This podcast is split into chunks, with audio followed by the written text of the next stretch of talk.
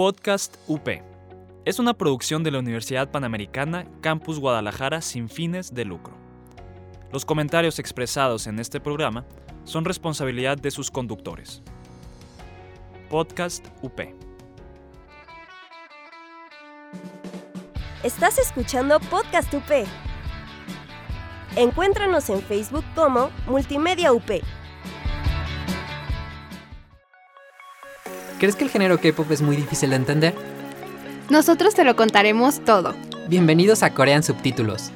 donde el idioma deja de ser una barrera. Hola amigos, bienvenidos otra vez a Corea en Subtítulos, a este nuevo programa que sé que les va a gustar bastante. Y bueno, antes que nada agradecer a Multimedia UP que hace posible estos podcasts y a Jazz que es la que edita los programas para todos ustedes. Y bueno, como siempre estoy aquí con mi compañero Raúl. ¿Cómo estás Raúl? Muy bien, encerrado y sano y salvo, pero todo bien. Así estamos todos. Pero que bueno. Eh, bueno, el programa del día de hoy está muy interesante. Va a haber mucho chismecito.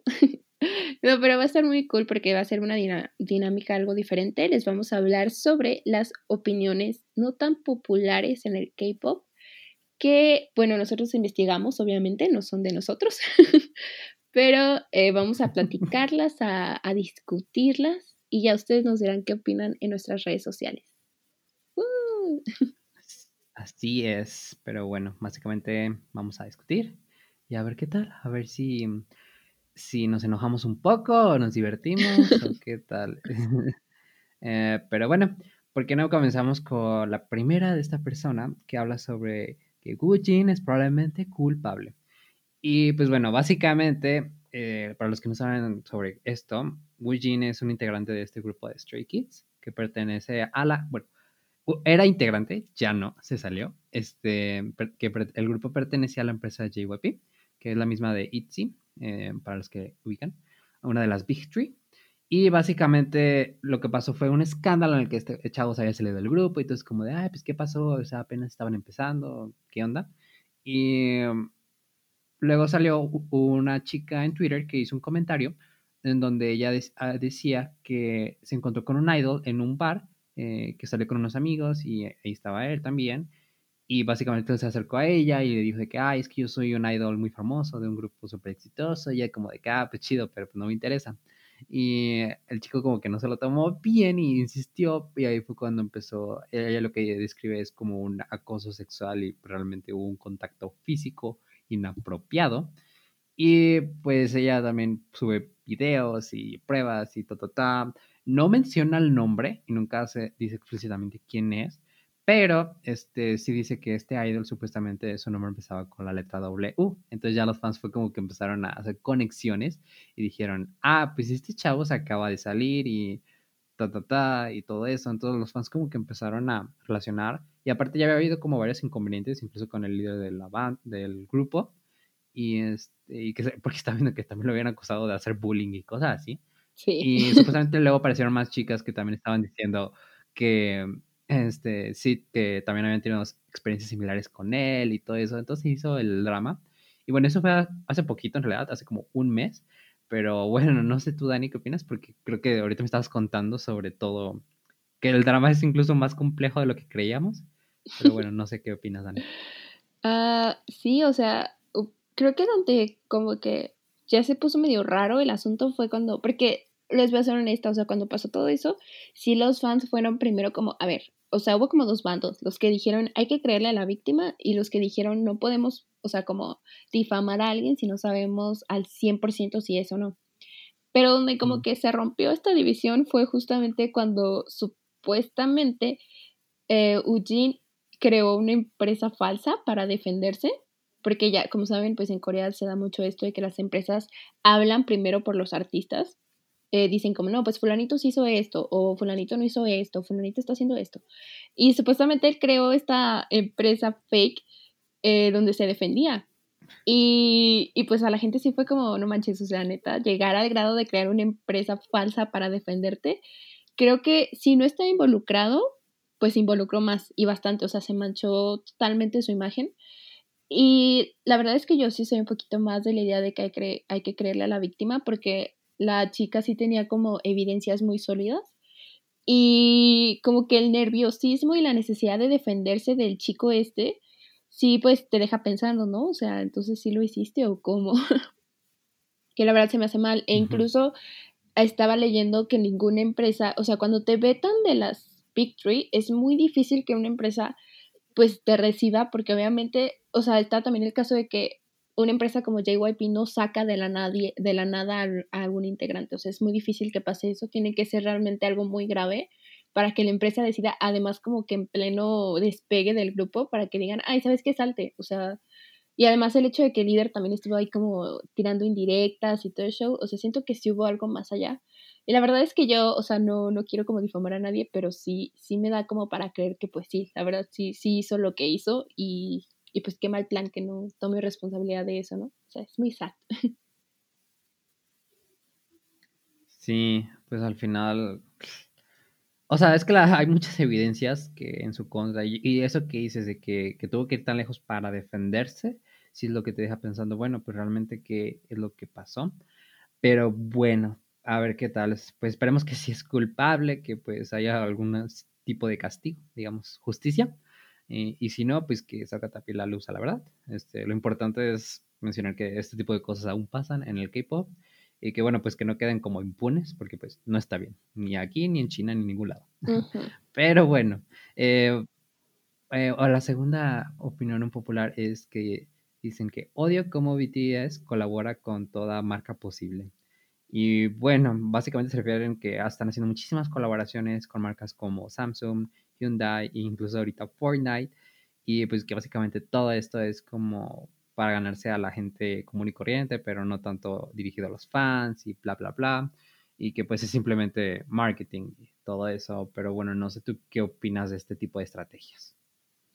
Pues yo pienso, o sea, antes que nada, yo sí creo que las marcas los buscan a ellos. O sea, no creo que BTS esté de que, ay, quiero colaborar con Fulanito. O sea, a lo mejor sí, pues, pero el éxito que tienen ahorita está cañón. Creo que todas las marcas quieren aprovechar eso. Y la verdad a mí no se me hace mal. O sea, como dices, al final también tenemos en cuenta que es negocio. O sea, ellos también tienen que sacar, incluso no ellos, la misma empresa tiene que sacar de algún lugar el dinerito, ¿no? Para, para crear música padre. Pero em, no, no se me hace como tampoco como un delito. O sea, a lo mejor sí, sí entiendo también aparte en que puede llegar que la gente que no los conoce, sí como que se arte, por así decirlo, de verlos en todos lados. Pero pues al final de cuentas es como el fenómeno BTS, o sea, va, a seguir pasando. Em, no sé, yo la verdad ahí sí no, coincido tanto en que, en que me moleste. O sea, está padre para los fans, que sí son como super fans Army, que puedan, porque adquieren todos estos productos. Eso sí, o sea, la parte del consumismo, ya como esa parte más intensa, a mí la verdad sí no me gustó tanto. O sea, sí está bien, pero tampoco, tampoco abuses. Sí, pero incluso no es exclusivo de BTS, porque ahorita estoy, o sea, ahorita que empezó el coronavirus y todo eso, yo creo que todas estas colaboraciones con marcas, eh, todos los tipos de artistas, o sea, neta se impulsaron 10.000, eh, porque ahorita estaba viendo el caso de que J Balvin y creo que Travis Scott, no me acuerdo qué rapero, eh, tenían una colaboración con McDonald's y que sacaron una hamburguesa especial y cosas así, o sea, colaboraciones que dices ni al caso, pero pues, pero pues X, o sea, no es como que me afecta, ¿sabes? Porque si no me gusta, pues lo ignoro, ¿sabes? No me afecta. Y si me, y si me gusta el artista y me gusta McDonald's, pues está bien, ¿no? O sea, ¿qué más no me gustaría a mí que Burger King sacara una hamburguesa de Blackpink, ¿no? Pero, pues X, ¿sabes? O sea, al final son estrategias, el K-pop es una industria, es un negocio, necesitan dinero, ahorita no pueden hacer conciertos. Sí, así. Yo creo que el problema sería ya cuando le den más peso a todo lo de marketing, ventas y bla, bla, bla, y la música pasa a un segundo plano, ahí sí, ahí dices, ok, o sea, pues no, al final eres un, eres un artista, no eres un producto. Eh, pues enfócate en lo que eres bueno y ya lo demás vendrá. Pero bueno, así también a mí no me molesta este tipo de colaboraciones con brands. Digo, eh, tienen que comer. Pero bueno, a ver, otra opinión respecto a BTS. Va a haber muchos de BTS, Blink, lo siento. Este, es que BTS ha alcanzado el máximo punto de su éxito. Y yo en esta no estoy tan de acuerdo, porque creo que BTS nos ha demostrado varias veces que, o sea, muchas veces creíamos que ah, ya alcanzaron su éxito máximo y todo eso. Y creo que siempre se han estado impulsando todavía más, rebasando barreras de las que nosotros creíamos de que no era posible.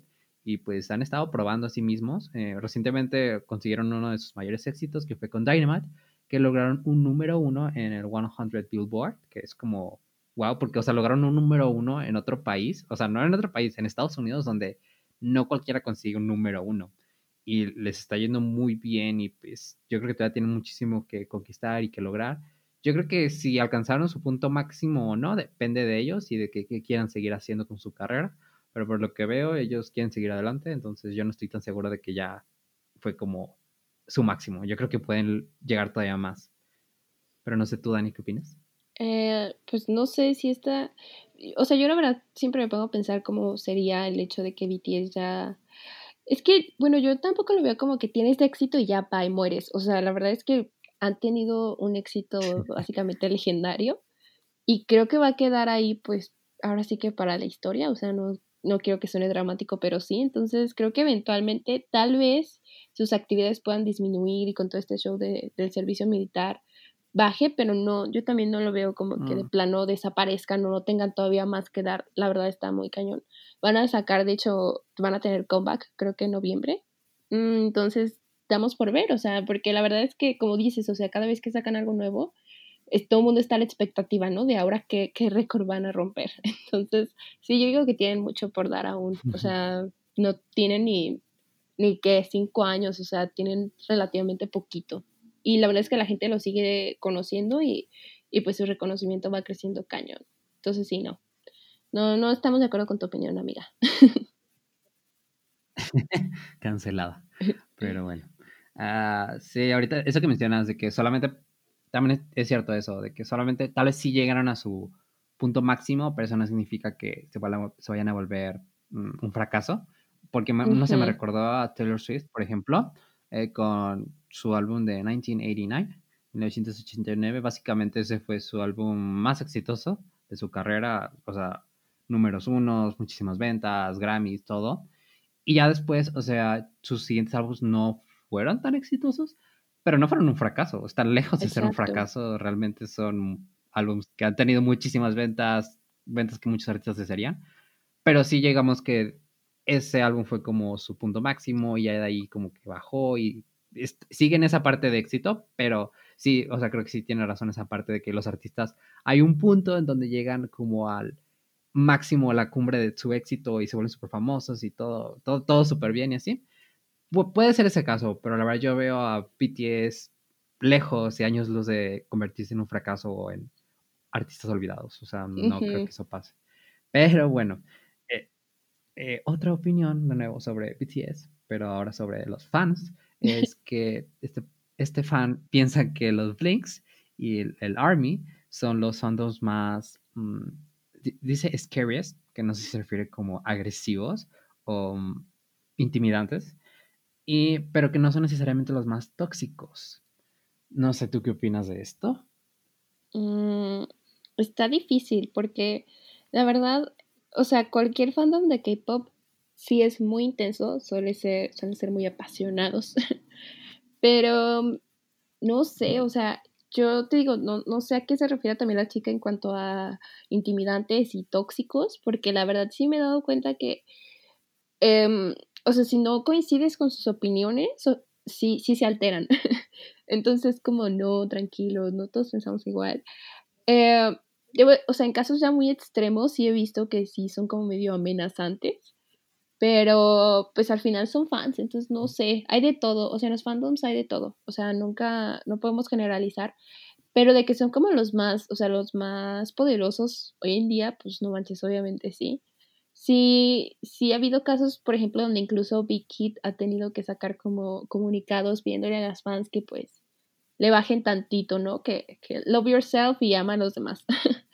Eh, ahí sí ya se me hace muy cañón, ¿no? Hay algo que, que dice también BTS que lo recalca mucho, que es pues que al final también los fans son la imagen de ellos frente a las personas que no los, que no los pueden conocer o los conocen y pues imagínate, y si, y si pasa, ¿eh? yo me he dado cuenta, o sea, sí me gusta BTS, no soy tan fan, o sea, no me consideraría como ARMY, pero sí me he dado cuenta que obviamente si no, o sea, son como cosas muy diferentes los, BTS y, los fans Y sí se me hace como a veces un poco triste que, que la imagen de BTS se medio manche por este, estas actitudes que a veces son pues, pues no sé si sí, medio agresivas, pero les digo, no todos son así. O sea, la verdad, depende. Sí, pues es que es inevitable, teniendo fandoms tan grandes y tan diversos, pues vas a encontrar de todo.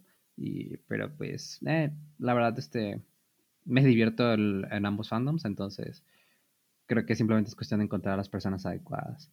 Pero bueno, vamos a hacer una pequeña pausa y ahorita regresamos con más chisme y drama.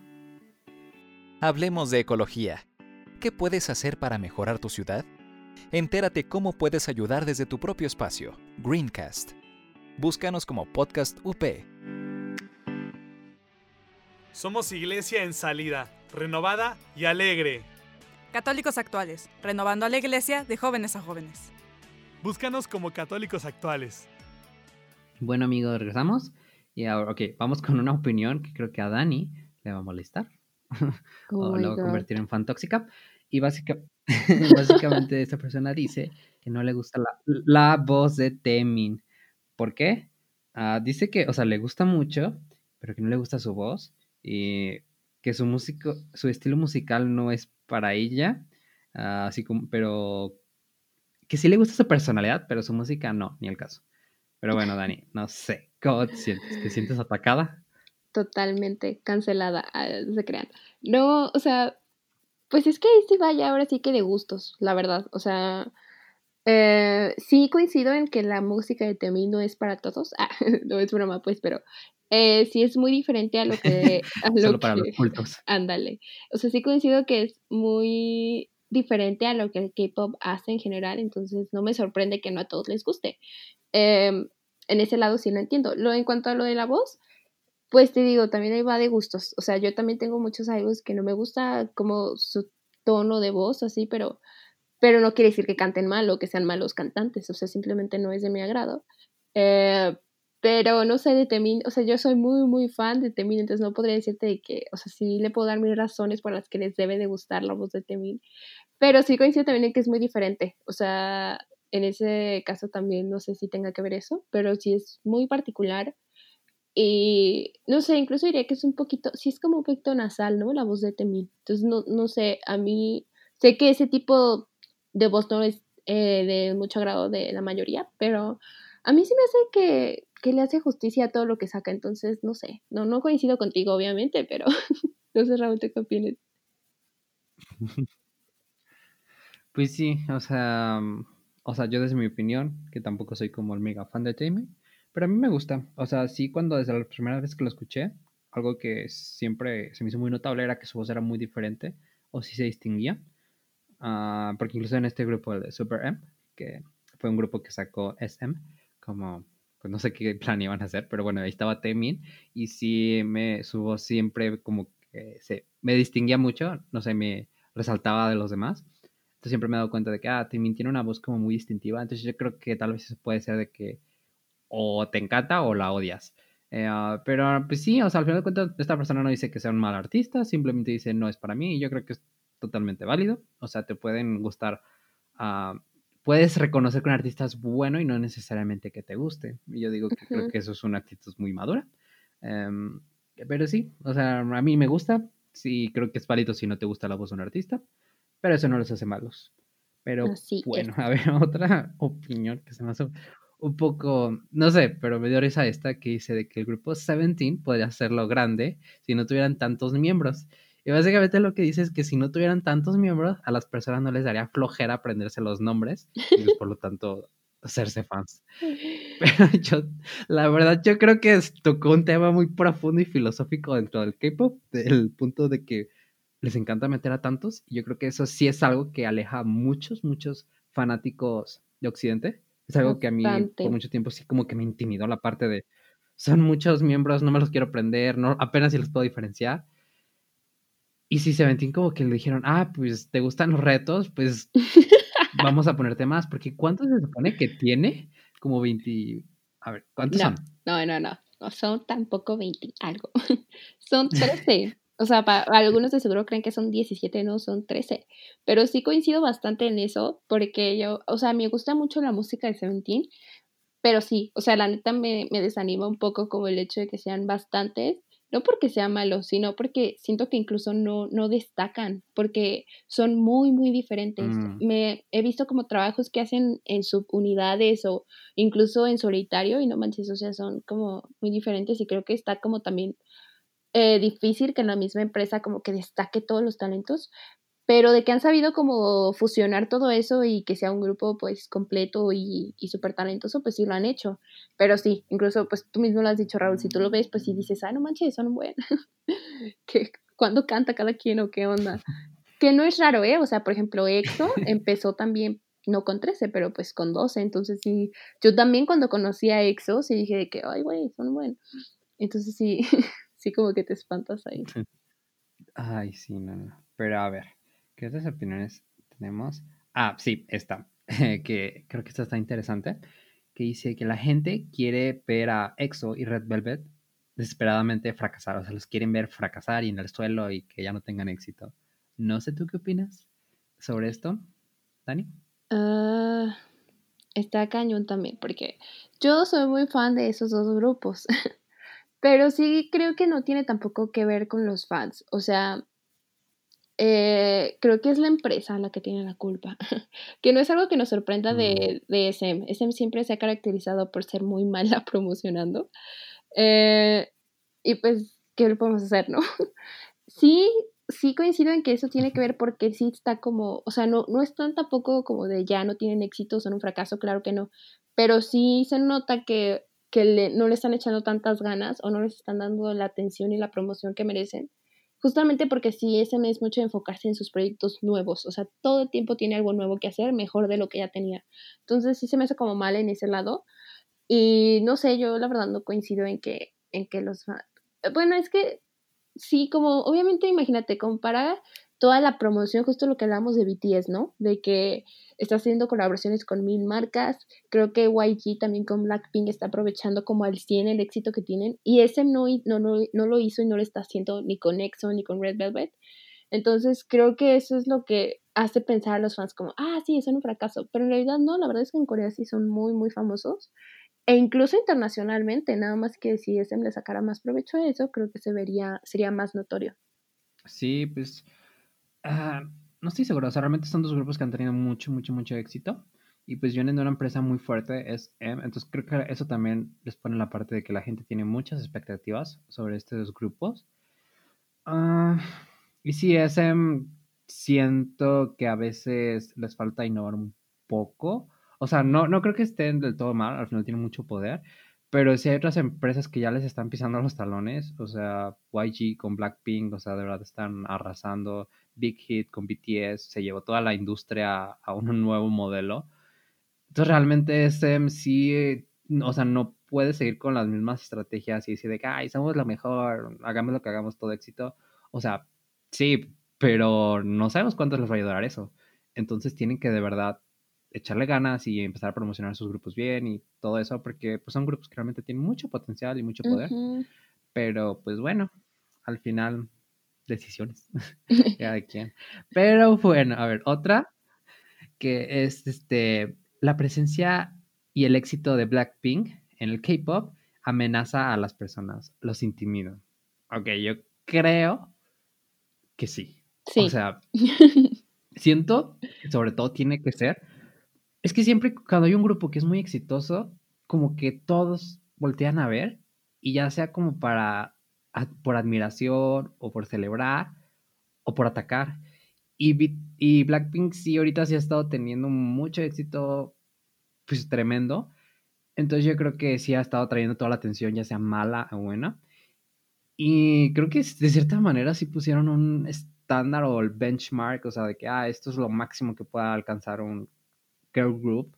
Eh, entonces, como de que inténtelo, o sea, eh, y es como que toda esta, no sé, la competencia que se ha generado y todo esto, bla, bla, bla. Entonces sí es cierto que de cierta manera intimida un poco. No siento que tanto a los grupos, sino como que los fans son los que a veces se, se sienten como intimidados de que, ay, no manches, es que están teniendo mucho éxito. Este, ¿qué, ¿Qué onda con nuestros grupos? ¿Por qué no son así? Y pues la verdad, o sea, yo creo que la vez que hicimos con Blackpink, a veces decimos de que pues, no estamos seguros de por qué Blackpink fue tan exitoso. Al final parece que todo fue, se alinearon las estrellas. Pero sí, yo creo que cuando hay un grupo muy exitoso, sí resulta muy intimidante para, pues para todos, pero pues creo que es normal. O sea, no, no lo digo porque sea, me, me gusta Blackpink, creo que es normal. O sea, que hay un grupo muy grande, pues te intimida porque es un nuevo estándar de lo que los grupos pueden lograr. Entonces, como decir de que los demás pueden alcanzarlo también. Entonces sí es una cuestión un poco intimidante para todos. Pero bueno, no sé, Dani, ¿tú qué opinas? Sí, yo también creo que, les intimida bastante y como dice, incluso aquí estoy leyendo la, opinión, sí dice mucho sobre mm, eh, la cuestión de, ay, se me fue, de los boy groups, que incluso son más fans de boy groups, que no sé si ya lo había mencionado, pero sí creo que ahorita como que los grupos como más exitosos sí son los de, los de chicas y la verdad eso se me hace súper bien. Creo que a nadie le debería de dar miedo. Al contrario, se me hace como muy padre que haya esta nueva como fase en el K-pop.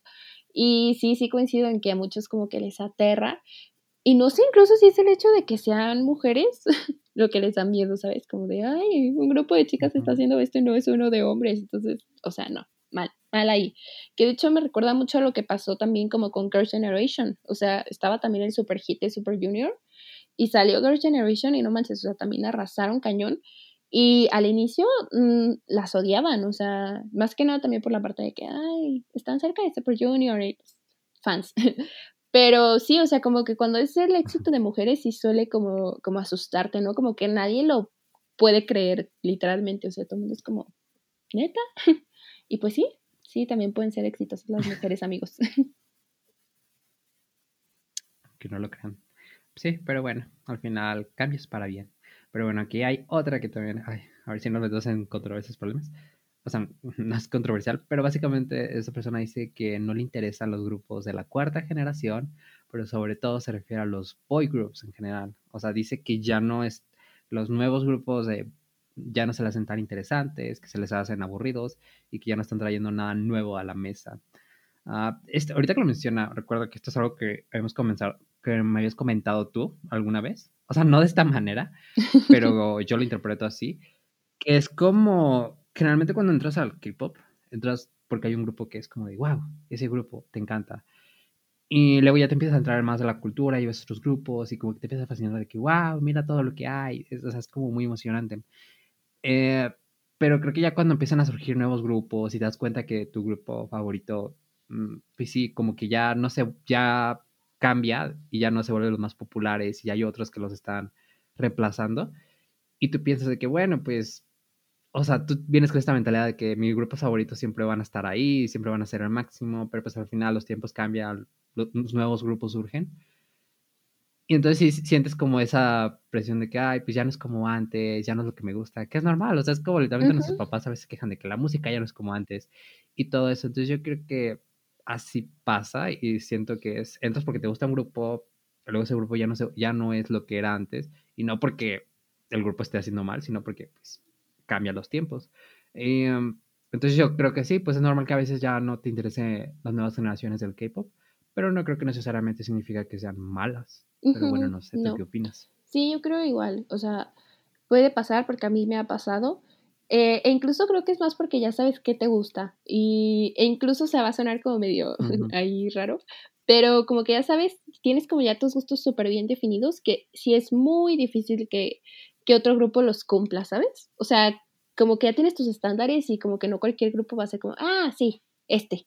O sea, como dices, van cambiando, ¿no? Entonces sí, esos nuevos cambios, pues a ti tal vez no te gustan, tal vez sí, pueden ser diferente. El K-pop, lo bueno es que tiene variedad de todo, amigos, así que nunca se van a quedar sin música si les preocupa esa parte. Es un mundo muy divertido. Ay, pero bueno, yo creo que una ya para acabar, pero bueno, esta no sé si estás al tanto, pero dice que todos le deben a Momoland una disculpa. O sea, básicamente dice que la industria dejó fracasar a este grupo y bueno, no sé, para, los que no ubican a Momoland, este, son este grupo de hace un año o dos que hicieron súper famosos por la canción de Boom Boom. Em, que a mí, me encantó, o sea, la verdad es una canción súper pegajosa, pero ya después de eso como que ya no, no pudieron, o sea, seguir con su momento. y pues bueno, básicamente culpa de que el fandom por haber sido súper tóxico y empujarlas al fracaso y ta, ta, ta. Pero bueno, no sé tú qué opinas. Eh, estuvo muy raro lo que pasó con ellas, porque sí, todo el mundo las conocía y tuvieron mucho éxito y así, como que sí intentaron aprovechar ese éxito, pero siento que sí se, se vio súper atacado por los fans. E incluso los que no eran fans del grupo, eran nada más como burlas y súper repetitivo. Y no, o sea, neta, sí, no, no sé qué pasó ahí. Pero de que sí las dejaron ir, las dejaron ir, amigos. O sea, muy mal. Ahorita no sé si ya sacaron algo, todavía no, pero sí, no, o sea, sí creo que eso sí fue culpa de los fans. Discúlpense. Sí, sí, me dio lástima, porque era, era un grupo que sí me gustaba, pero sí admito, creo que no supieron evolucionar de la mejor manera, como que se quedaron estancadas. Pero bueno, ojalá que puedan seguir con algo, ya sea de manera individual o lo que sea. Digo, todavía tienen oportunidades. Pero bueno, básicamente eso fue todo por el episodio de hoy. Em, a mí me gustó, creo que fue un poco diferente y nos divertimos, pudimos hablar un poco de todo y sacar nuestros sentimientos sobre el K-Pop. Eh, pero bueno, no sé, ¿hay algo que quieras decir, Dani? Eh, no, ya nada, estuvo muy cool, muy divertido, esperamos les haya gustado y no olviden seguirnos en nuestras redes sociales, estamos en Instagram y en Facebook como Corea en Subs y para que no olviden todos los programas que subimos cada semana. Así es, y recuerden seguir también a Multimedia UP y pues para agradecerle de nuevo porque gracias a ellos podemos traerles estos programas y pues nada más, nos vemos a la próxima, adiós. Bye amigos. Gracias por escucharnos y nos vemos la próxima. Y no olviden poner los subtítulos. Estás escuchando Podcast UP. Encuéntranos en Facebook como Multimedia UP. Podcast UP. Es una producción de la Universidad Panamericana Campus Guadalajara sin fines de lucro. Los comentarios expresados en este programa son responsabilidad de sus conductores. Podcast UP.